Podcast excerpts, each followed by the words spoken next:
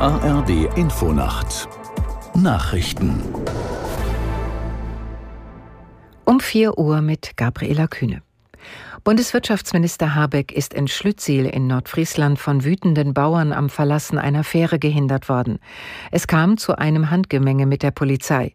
Die Beamten setzten kurzzeitig Pfefferspray ein. Aus der Nachrichtenredaktion Jan Busche.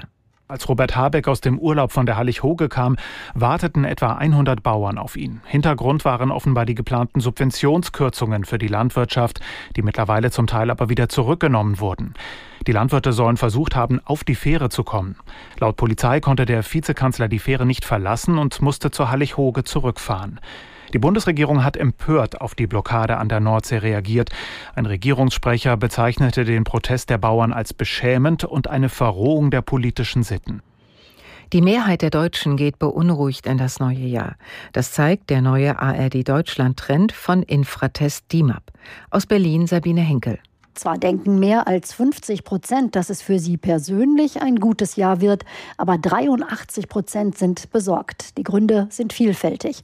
Die meisten von Infratest DIMAP Befragten gehen auch davon aus, dass der Krieg im Nahen Osten und in der Ukraine weitergehen wird in diesem Jahr. Die Bereitschaft, die Ukraine zu unterstützen, nimmt ab. Vor allem die finanzielle Hilfe sehen mehr Deutsche kritisch als zu Kriegsbeginn. Gut 40 Prozent sagen, Deutschland gibt zu viel Geld für die Ukraine aus. Das sind vor allem die Anhänger der AfD.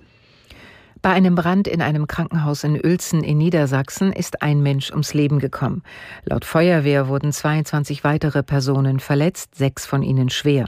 Der Brand war am späten Abend im dritten Stock der Klinik im äußersten Westen Uelzens ausgebrochen. Er griff auf mehrere Patientenzimmer über. Die Feuerwehr war mit etwa 140 Kräften im Einsatz. Sie konnte den Brand schnell löschen. Zahlreiche Patienten mussten aus dem Gebäude gerettet werden. Sie wurden auf andere Stationen der Uelzener Klinik verlegt. In New York sind zwei U-Bahnen zusammengestoßen. Dabei wurden laut Polizei mindestens 24 Menschen verletzt. Der Unfall ereignete sich in der Nähe der Station 96 Street in der Upper West Side in Manhattan. Ein leerer Zug stieß dort mit einer Bahn der Linie 1 zusammen. Beide Züge fuhren aber langsam. Es gab keine Schwerverletzten. Der U-Bahn-Verkehr auf mehreren Linien in New York wurde eingestellt. Mehrere Züge mit hunderten Insassen mussten evakuiert werden. Das Wetter in Deutschland.